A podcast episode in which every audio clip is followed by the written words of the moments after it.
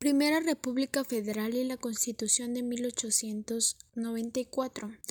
1824. Congreso General Constituyente de la Nación.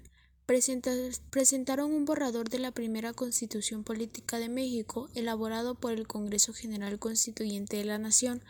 La rebelión del Plan de Casamata obligó a Agustín de Iturbide a reinstalar el Congreso. Este pidió la abdicación del emperador que Iturbide firmó. Así terminó el primer imperio mexicano.